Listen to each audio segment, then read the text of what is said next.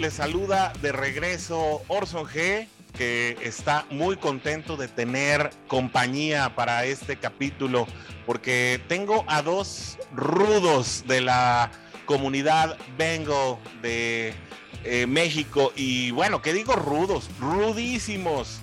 Hoy me acompañan para este programa que ya saben es el análisis amplio de media semana. Sigfrido Muñoz, que nos acompaña desde allá, desde Baja California. ¿Cómo estás, Sigfrido? Hola, ¿qué tal? ¿Cómo estás? Contento de estar aquí con ustedes. El gusto es todo nuestro. Y desde Monterrey, Nuevo León, Rodrigo Guerrero, ¿cómo estás? Bien, bien, son aquí. Dejando de jalar para echarnos una platicada. Eso, pero pues qué mejor que hablar de nuestros amados Bengals que tristemente sufrieron un revés, un revés inesperado.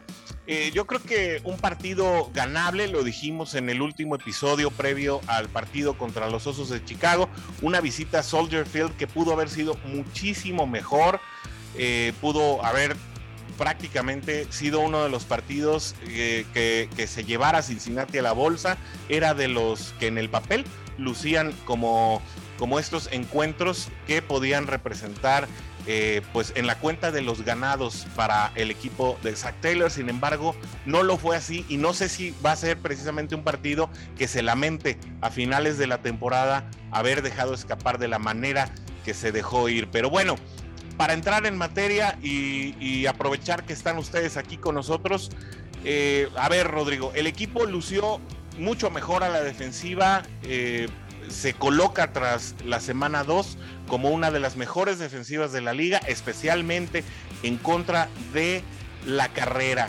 ¿Cómo analizas tú, en qué ves tú esta mejora, Rodrigo?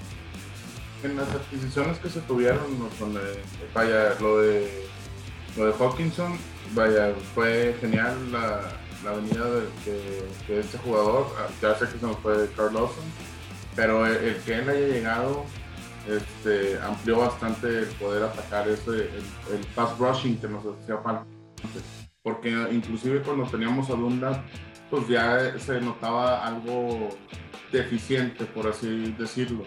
de, venir siendo una defensiva rankeada en el, lugar 25, 28, a estar ahorita rankeados en el 10, contra unas ofensivas, bueno, bueno, primero que nada la ofensiva de, vikingos, que fue que es muy buena ofensiva con Dalvin Cook y que pudiste pararlo, no le permitiste correr más de 100 yardas, o sea, eso es algo de, que elogiar, ¿no? De, de. Definitivamente, eh, no solamente se trató de Dalvin Cook, no, sino de David Montgomery Sigfrido. Este domingo también se pudo detener a un corredor prolífico em, como, como lo es Montgomery y también dejarlo por debajo de la franja de las 70 yardas. ¿Qué destacarías tú de esta defensiva que no se tenía años antes? Digo, eh, la, eh, la agresividad con la que están jugando los frontales es, es importante. Sin embargo, yo difiero un poco de lo que han comentado. Creo que Lu Anarumo se equivoca en el planteamiento. Y si no es por la lesión de Andy Dalton, eh, creo que el, juego hubiera sido mucho más largo. Andy Dalton no sé si, si, si tiene ese, ese, sentido de revancha, de venganza todavía, porque los dos juegos que ha jugado con nosotros, contra nosotros nos ha destrozado. Eh, nos ayudó mucho que saliera, porque incluso hasta ese momento era líder corredor de, de, los Osos. Y bueno, su lesión le da, le, le, da la oportunidad a Justin Fields de, de jugar, de jugar mal, porque además lo hizo muy mal. Y no es por una eh, tacleada que falla Hendrickson al final del partido, este, se hubiera rescatado un, un resultado yo creo que estuvo mal planteado por los dos coordinadores, tanto el ofensivo como el, defensivo, este, por la forma de querer sobrepensar en, el, contrario, ¿no? En lugar de seguir eh, fortaleciendo eh, nuestras eh, plan de juego que, que, nos llevó a tener una victoria, no, lo cambiamos totalmente para tratar de atacar lo que el equipo contrario pensamos que era una debilidad. Eh, notable, notable lo que dices, tienes razón, el juego fue distinto a la salida de Andy Dalton, le favoreció a la defensiva esto, sin embargo a mí me gustaría destacar dos cosas, y es que lo hemos dicho aquí, lo he dicho contigo, Sigfrido, lo he hecho con Rodrigo.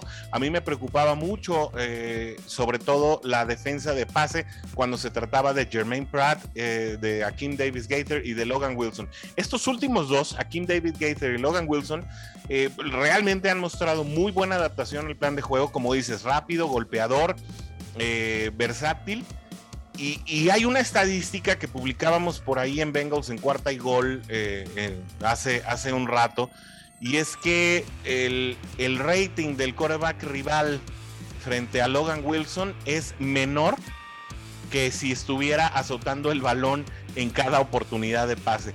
E, es, ese tema es bastante importante y creo que lo debemos, lo debemos destacar porque esa era la gran interrogante previo a la campaña. ¿Qué iba a pasar con la defensa de pase? Tú, eh, eh, Rodrigo, vamos pasando de línea, ¿no? Eh, vamos yéndonos un poco a los esquineros y a los profundos. ¿Cómo ves la conjunción de este juego, sobre todo pensando que, que Trey Waynes todavía no ha tenido la oportunidad de regresar? Híjole, eso es lo que yo estoy esperando, porque ahí la Apple está mucho que desear ahí para cubrir su perímetro y nos, está fallando ahí esa, situación. Ahí, por ese lado, fue por el que nos estuvieron haciendo más daño. Yo creo que Mike Hilton tiene todavía posibilidades de, oportunidades de, mejorar su juego, pero creo que es clave él para, vaya, también, para que no nos hicieran tantos puntos en este juego y para el, el, ¿cómo se llama? Para el próximo juego que se viene, ¿no? Sí, Mike Hilton regresa a ver a sus antiguos compañeros ahí en el Heinz Field. Sigfrido, ¿cómo percibes tú el, juego de los profundos? ¿Cómo está la caja? Eh, salvo el tema de Eli Apple, que ha sido deficiente, eh, creo que los profundos han estado jugando eh, bastante bien.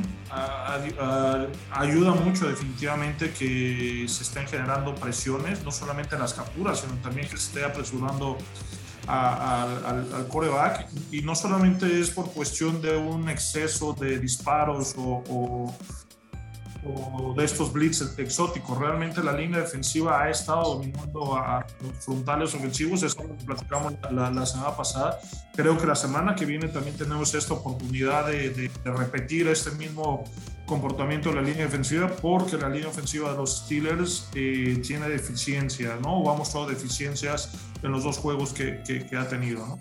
Sin embargo, da gusto, ¿no? Ver a, un, a una defensiva de Cincinnati que pueda presionar a la línea ofensiva y al coreback rival, no solamente de la manera tradicional o no solo por el centro, sino como acabas de decir, estos blitzes exóticos que vienen de repente de mano de, de, Mike Hilton, que a mí me ha gustado mucho en, en, esa, en esa manifestación específica del juego, o que en ocasiones también han venido del corner, eh, que a mí me gustaría mucho destacar la, la posición de jefatura de, de Chido Aguzi. me gusta decirle Chido, porque la verdad ha jugado muy bien y así le dicen en el equipo, ¿eh? además no es cosa mía. Eh, la verdad ha tomado esa como capitanía por el lado de los corners, ha elevado el nivel de juego de la defensa con respecto a William Jackson III, que era el referente anterior inmediato que jugaba en, en esa posición. Y bueno, lo de Von Bell y Jesse Bates que están pasando por un extremadamente buen momento especialmente Von Bell, que ahora tiene mucha oportunidad de bajar y ser realmente ese strong safety que, puede llegar, incluso otra vez regresando a estos blitzes exóticos de los cuales, em, eh, de los cuales hablaba Sigfrido, eh, incluso llegó hasta, hasta, hasta la misma cara de Andy Dalton, y si no es por este rigor que tiene ahora la liga con los eh, con la rudeza al pasador y, las provocaciones, que la verdad, pues creo que todos tenemos nuestras opiniones acerca de eso, hubiéramos estado hablando eh, pues de que lo maltrató de fea forma, hubiera sido legal en ese momento. Pero bueno, vámonos al otro lado de la cancha, porque otro de los temas que está muy presente en la afición es la línea ofensiva.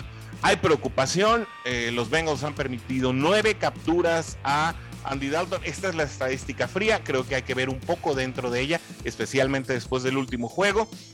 Eh, lo, dijimos durante toda la pretemporada, lo dijimos eh, también en, tanto en la previa como después del primer juego. Hay avances, no es una línea desastrosa como la de 2020, sin embargo, sigue habiendo cosas que afinar. Sigfrido, ¿qué pasa? ¿Es todo culpa de la línea ofensiva?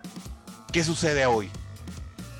Yo lo, he comentado varias veces, no, no todas las capturas dependen de, la línea ofensiva, ¿no? Creo que, eh, y, lo, platicaba en, otro, en, otra ocasión con otros compañeros, creo que Zach Taylor, el head coach, debe despedir a Zach Taylor, el coordinador ofensivo, porque no le está ayudando, ¿no? No, no le está ayudando definitivamente a, potencializar el talento que tiene, ¿no? Creo que y sí, la línea ofensiva no es una línea ofensiva elite. Eh, hay, hay sobre todo en la parte interior. Este, Javier Suafilo no ha vivido las, eh, la, expectativa que se tenía de, él y, a Trey Hopkins le está costando mucho trabajo eh, poder jugar después de su y regresar al nivel de después de su lesión. Creo que por ahí hay un tema importante. creo que la salida de Gio Bernard ha afectado y Perrine, que son los, los backs que protegen o que pueden recoger los blitz de manera eficiente. Entonces es un poquito de esa conclusión. Y además, si tú eh, tienes dos, es que, dos esquemas de juego donde tiras slants y outs a 5 yardas y de ahí te acabó la trayectoria, bueno, haces que la baje, se y no puedas este, darle alternativas a, Burro para poder eh, eh, jugar y vienen ahí también lo que son las, estas capturas de, cobertura. Entonces es un poquito una conjunción de las dos cosas. Un, bastante el tema de, del play calling de Taylor y definitivamente eh, todavía no llegamos al punto fino en la línea ofensiva. ¿no?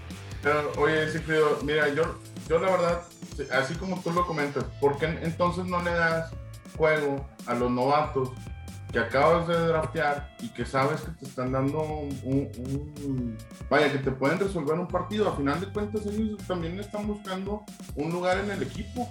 O sea, sí, aparte, así como lo dices, oye, si, si estás jugando un esquema de 5 o 10 yardas, pues obviamente la gente se te va a cansar y si sigues dejando a, esa misma línea ofensiva, pues obviamente tarde o temprano, pues mira, por esto vienen los, las tres intercepciones que le hacen a, Joe Burrow.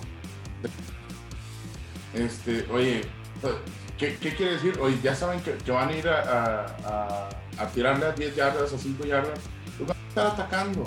Por eso se cansa la línea ofensiva, se nos lesiona su, su filo y, ahora, ¿qué, ¿qué, es lo que va a pasar? O sea, ¿qué, ¿qué, esquema vamos a meter? Se supone que la salida de Giovanni Bernard era para darle una renovación a, al running back y, dejas a, Patrick en practice squad, que ahorita ya se fue, lamentablemente se fue a San Francisco. Y resulta que ninguno de tus running backs está sirviendo para bloquear la entrada de, de, ese defensive end. Para, y, y, eso ha provocado bastante, bastantes este, capturas.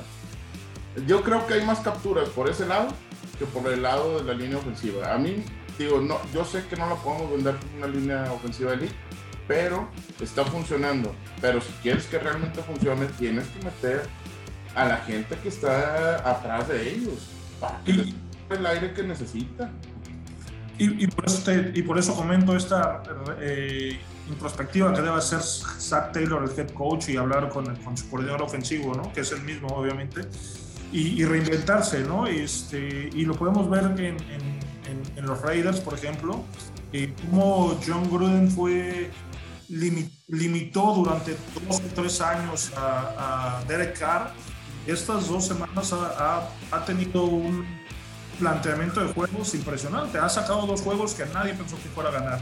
Creo que Zach Taylor tiene que ser algo similar y, reinventarse. Lo acabas de mencionar, la, lesión de Javier Sumafilo le va a dar espacio a, Carman, que por eso un debate, ¿no? Este, ok, vamos, eh, eh, vamos primero por un wide receiver y segunda ronda un liniero ofensivo, pero ese liniero ofensivo no te gana la posición que, que, debía de haber ganado.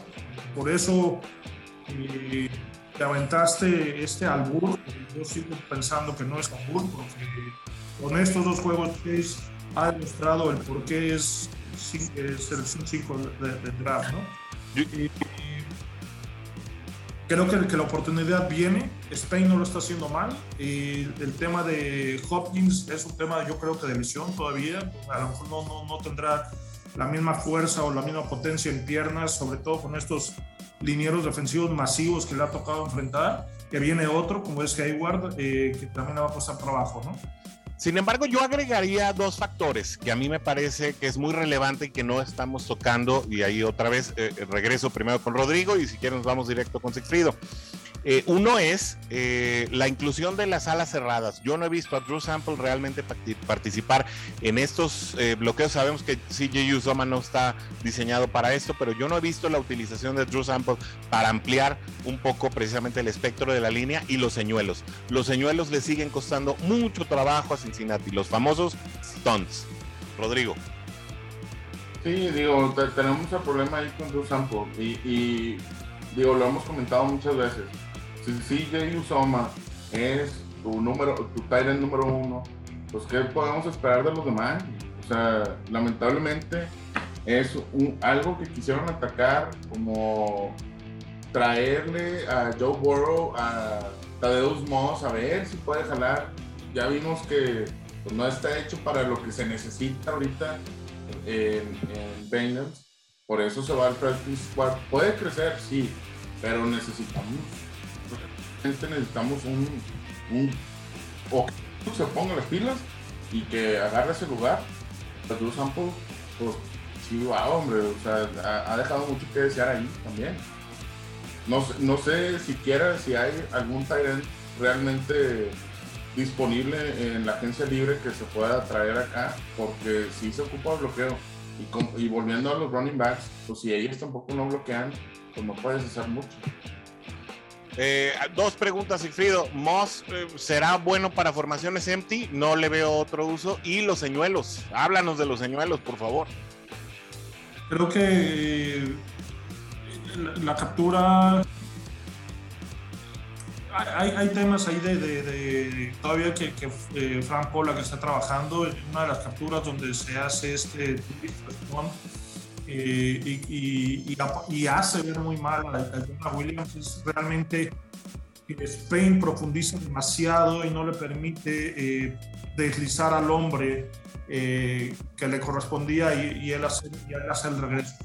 Y, y, lo mismo pasó en, en, el Blitz, en la captura del Blitz de corner, donde no solo el capturó a Burro, ¿no? Ahí deslizó bien Hopkins, pero no deslizó eh, Riff y entonces Creo que eso todavía lo están, lo están eh, definiendo y es algo que es, trabajo. ¿no? Obviamente se cambió y lo que mencionó mucho en la pretemporada, en, la forma de entrenar de la línea ofensiva, el, cómo colocar las manos, el cómo ir haciendo su, boxeo, su pateo en, protecciones de pase, creo que todavía están ajustando eso.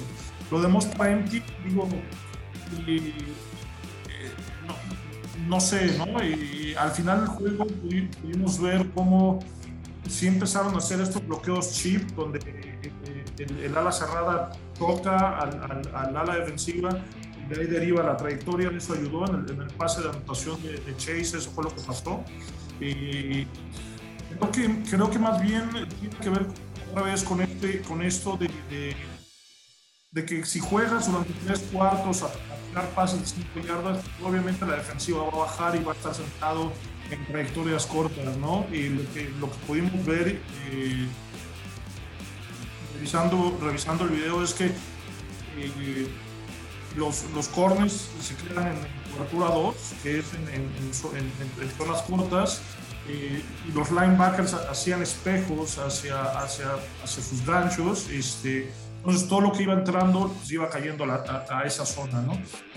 Y, y, eso empezó a suceder desde el segundo cuarto y lo dijo Chase ¿no? Este, a partir de la segunda serie ofensiva vimos que los defensivos se acercaron a la cobertura. Pero las jugadas que recibe Burrow son precisamente esas. Y aunque quiera él cambiarlas, pues obviamente dentro del set de jugadas que le mandan, porque normalmente le mandan dos o tres jugadas, este, y es el, eh, las que él tiene eh, eh, para decidir, no le da para poder cambiar algo o alguna trayectoria larga o algo así. Entonces creo que, que, ahí depende mucho del play calling de, de Zach Taylor.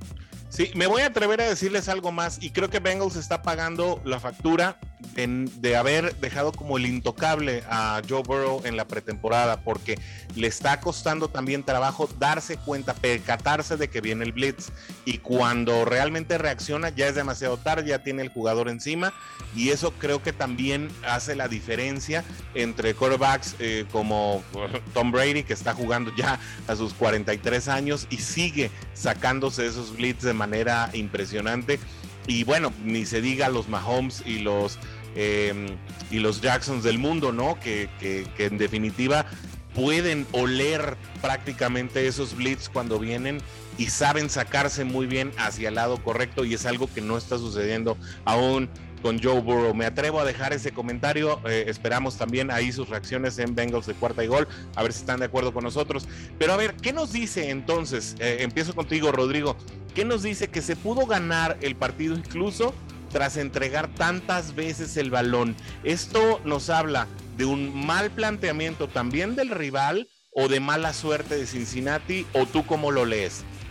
Mira, bueno, voy a regresar un poquito a, lo que se ha sufrido de, lo de la línea ofensiva y ahorita de todo eso. Si tú comentas que, que todavía Frank Pollard está trabajando con esa línea ofensiva y viendo cómo van a, realizar los bloqueos y todo esto, ¿hasta qué tiempo le vamos a dar? Porque se supone que la razón de por qué se contrató Frank Pollard era porque no ibas a ocupar a Penny Sewell en el draft. Entonces, si ya no ocupaste a Penny y agarraste ese lugar para dárselo a Chase, ¿cuánto tiempo vamos a, esperar para que realmente arme esa línea ofensiva y puedan generar los bloqueos que se tienen que hacer? Yo creo, que, no es el tiempo que le vas a dar a, a, sino cuánto tiempo más le vas a dar a Zach Taylor, porque Zach Taylor viene eh, siendo un discípulo de Sean McVay, o sea, no estamos hablando, y, los que seguimos a los Bengals de mucho tiempo van a entender, no estamos hablando de esas ofensivas de Ken Sampis o de Bill Lazor, ¿no? Donde era primera, primera Por favor, no.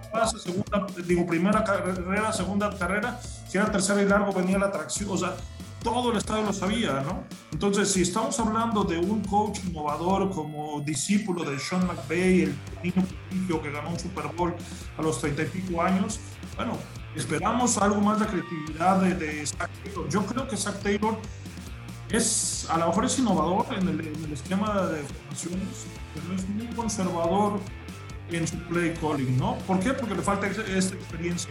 No creo que sea tema de línea ofensiva, sigo pensando que es tema de, del play calling de Zach Taylor, ¿no? Que cabe mencionar, ¿eh? Yo, yo sí quiero resaltar algo precisamente en función de lo que dicen los dos. No hemos visto jugadas reversibles en 2021 por parte de Cincinnati.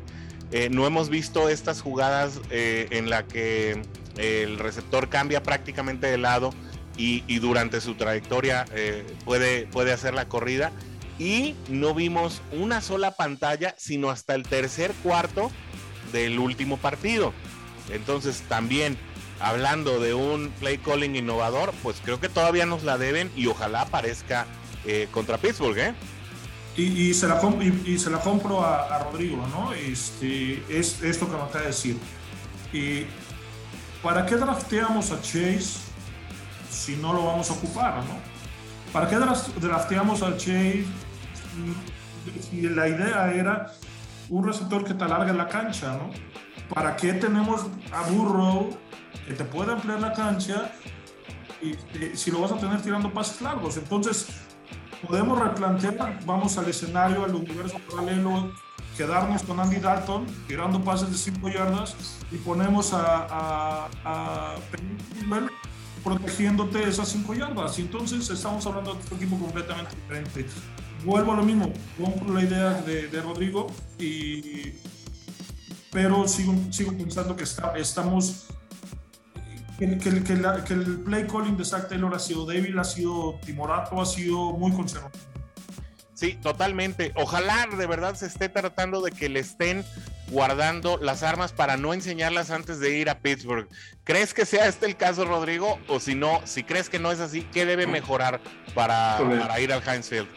Pues mira, para ir a Heinz Field es, nos toca una situación bien diferente. Al final de cuentas, hay cinco defensivos de, de Pittsburgh titulares que están presionados.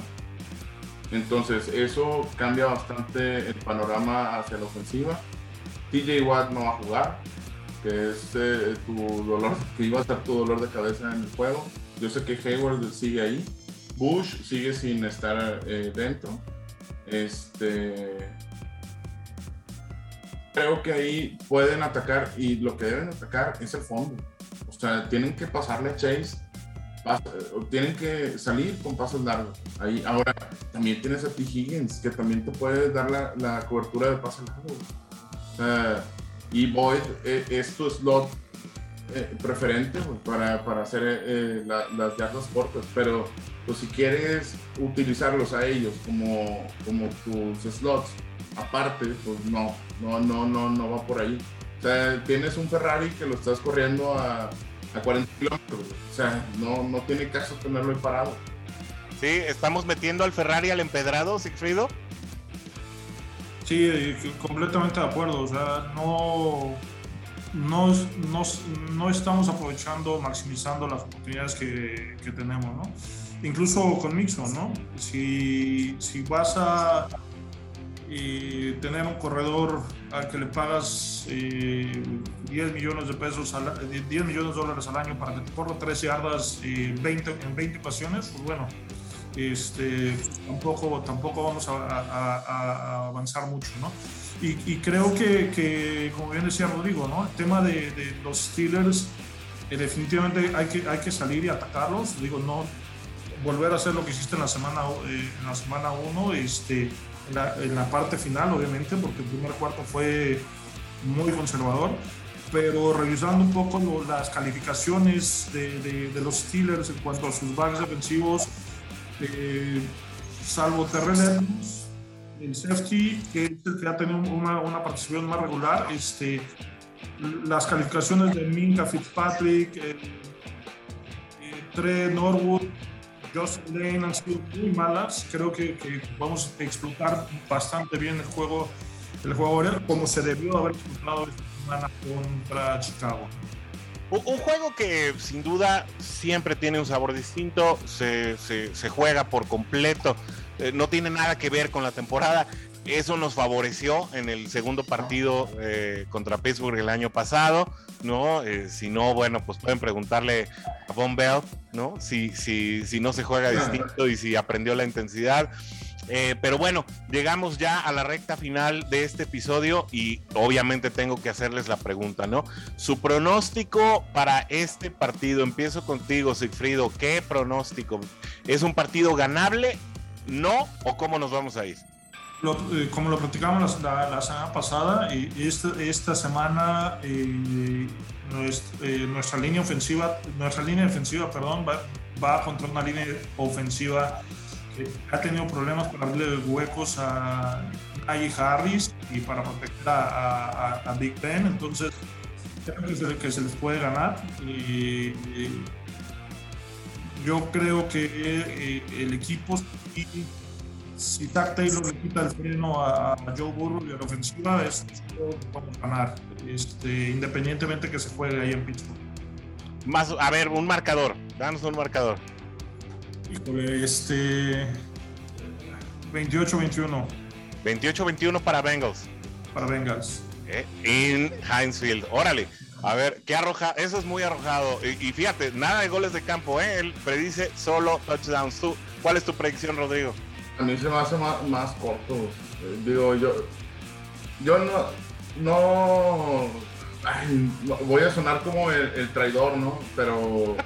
Yo, Pittsburgh no, no, está atado de manos, ¿verdad?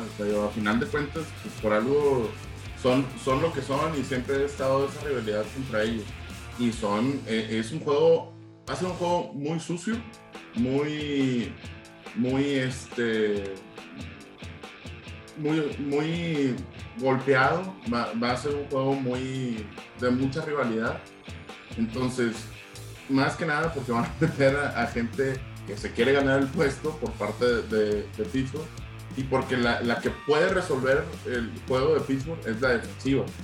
Fuera de ahí, la ofensiva está muy deplorable con lo que está pasando. Se, lesionó Jonathan Johnson. Para mí, pudiera, tal vez pudiera ganar el Bengals, pero no creo que sea por un marcador tan amplio. Para mí, inclusive, van a ser un, va a ser un juego de, pocas anotaciones.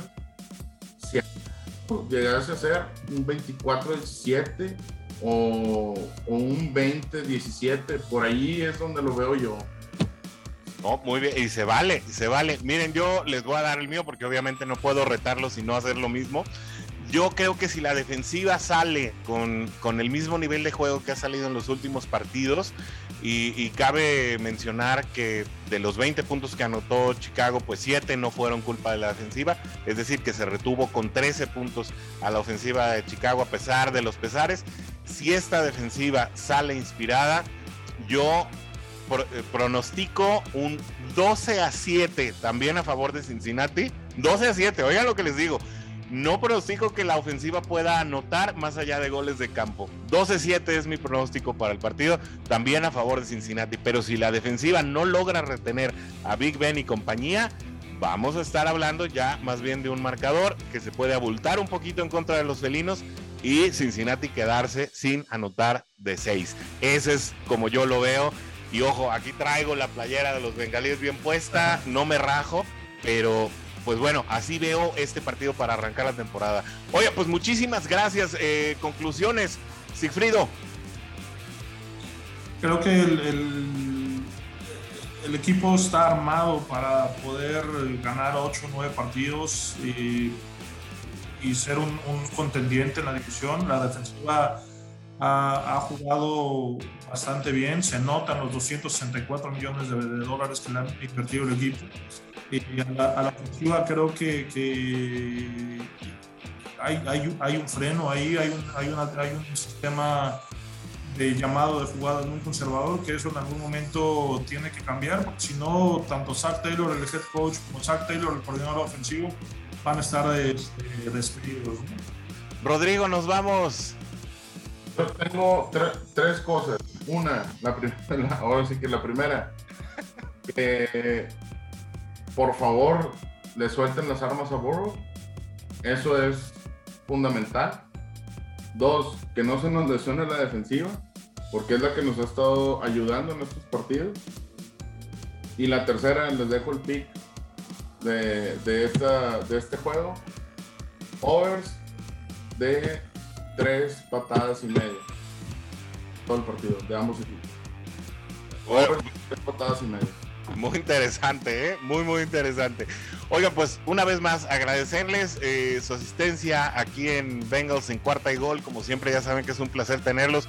Eh, me encanta la combinación. Yo creo que estaremos repitiendo muy pronto y ojalá que la próxima vez que nos veamos, pues sea para hablar de un triunfo, sea apretado, sea holgado, como sea, porque estos partidos contra Pittsburgh se tienen que ganar a como dé lugar.